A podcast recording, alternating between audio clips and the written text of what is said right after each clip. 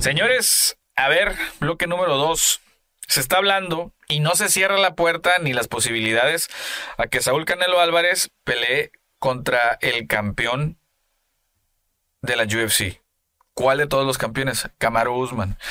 Eh, Canelo declaró que no descarta eh, esa pelea y que bien, si es un día de pago para, el, para, para Kamaru Usman, él lo entiende y que no, ahora sí que nunca digas nunca, él así tal cual lo dijo.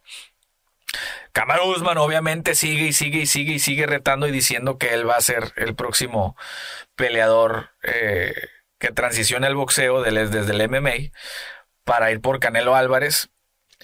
La verdad es que esta pelea no tiene mucho sentido. Digo, no es un circo tan mediático como lo fue Conor McGregor contra Floyd Mayweather. Los dos por sí solos se vendían y, chocaron y wow, sí, hicieron algo histórico. Creo que en el tema de Canelo contra Kamaru Usman tiene toda la razón. Sería un payday para Kamaru, donde terminaría noqueado. La verdad, Kamaru Usman es campeón de peso welter, que son 170, 175 libras.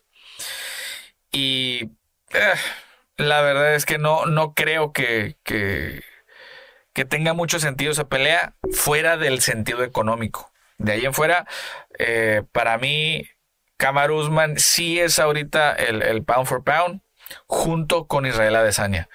Para mí, Adesanya es mejor peleador que, que pero bueno, eso ya es otra historia. Eh, ¿Ustedes qué opinan al respecto? Eh, Canelo Álvarez peleando contra el, el, campeón de peso welter o de las 170, 175 libras de la UFC. Si pelean en boxeo, pues no tiene nada que hacer. Y obviamente Saúl jamás se va a subir a una, a una jaula de MMA en una pelea profesional. Eso ni en sus sueños guajiros, señores. ¿Qué opinan al respecto? Déjenmelo saber aquí. Este, ah, también acuérdense que me pueden ir al pueden mandarme un mensaje o un comentario en TikTok sobre las dudas que tengan. Busquen boxeo analítico por TikTok y este y ahí les respondemos con muchísimo gusto y en breve este sus, sus dudas. Bueno, señores, vamos a la siguiente nota. Continuamos. Amigos, para los que no sepan, el ex campeón mexicano de UFC, Brandon Moreno, deja a su gimnasio de toda la vida en Trem Gym, acá en Tijuana, eh, por irse, según datos extraoficiales, a Glory MMA eh, de James Krause en Kansas City, Missouri. Para ustedes, ¿es buena o mala decisión? A ver, ustedes se van a acordar de algo. Señor productor, hay que buscar en qué capítulo fue. ¿Te acuerdas cuando, le, cuando les decía yo? Fue cuando, poquito después de que, de, que perdió Brandon Moreno el campeonato. Brandon Moreno ocupa nuevo equipo, ocupa... Yo, y se los dije, no es propiamente deshacerse de Raúl Herbizu, para nada, porque Raúl lo conoce mejor que nadie pero sí el empezar a, captar a más personas a su equipo.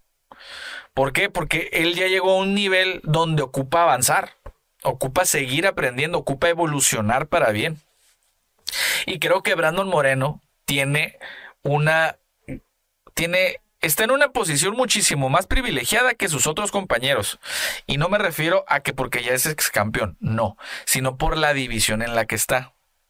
En la división en la que está esa ya querían, que es la, de peso ah, paja, peso mosca, eh, ya la querían, la, querían eh, desaparecer porque no había tanto talento. Entonces, eh, Brandon, con buen talento, pues ha ido destacando poco a poco en esa, en esa división. Entonces, con un buen campamento, ya estás en, en la élite de esa división lo que a lo mejor el Pitbull rojo que está en 145, eh, algún otro que esté en 155, pues son, son divisiones sumamente complicadas. Ahí está el, el, Pantera Rodríguez. Está en el 145 y está repleta de talento esa división. Repleta de talento. Entonces, para ver al Pantera siendo campeón en esa división está súper complicado. Si el Pantera estuviera en 125 libras, fuese el campeón, así. Cantadito se las digo. Pero es que hay niveles, esa es la realidad. Entonces, eh, eh, ¿fue buena o mala decisión? A mi humilde opinión, fue buena decisión. No tanto deshacerse de Raúl. El querer captar conocimiento de otros lados para mí es la mejor de las decisiones. No sé si se vaya o no a arrepentir después de haberse, de, de haberse deshecho de Raúl Arbizu. Lo que sí, Raúl tiene muchos peleadores, y eso es porque yo lo conozco de primera mano.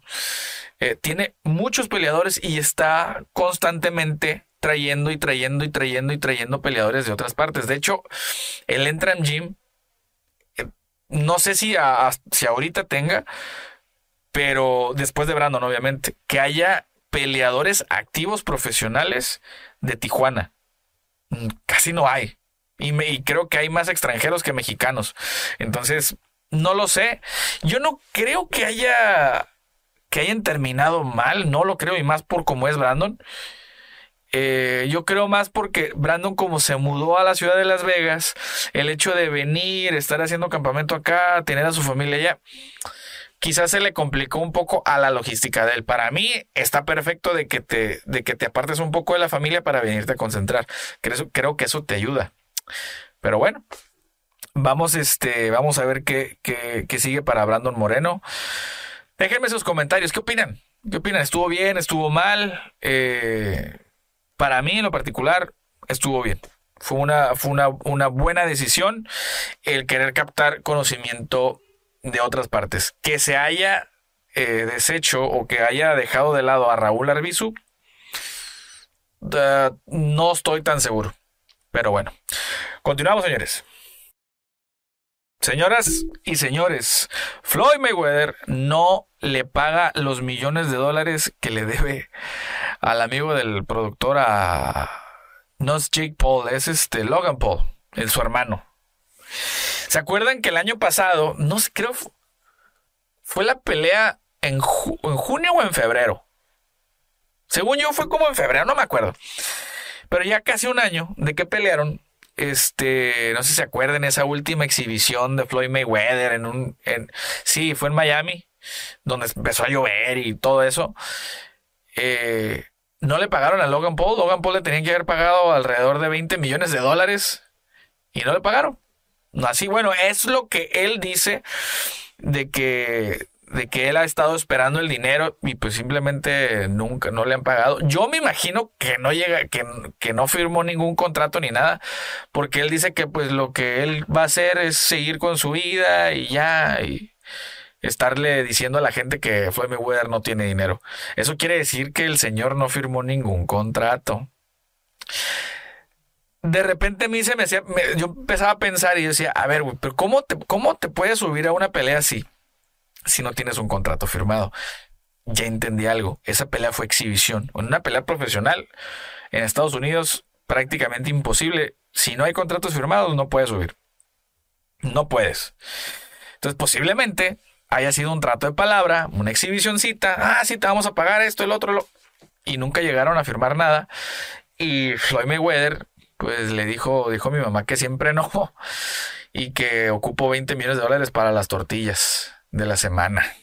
Entonces, ah, ¿qué opinas, señor productor? Una quincenita, ¿no? Hay un patrocinio, un patrocinio y medio.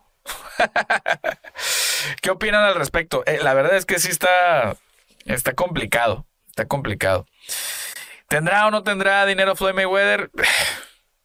Y yo creo que sí. No más que el productor, pero yo creo que sí. sí, sí, sí, son compas, son compas aquí. Pero bueno, señores, a ver, platíquenme qué opinan al respecto. Y pues bueno, este, váyanse eh, tanto a las notas extras como al siguiente bloque. ¡Vámonos!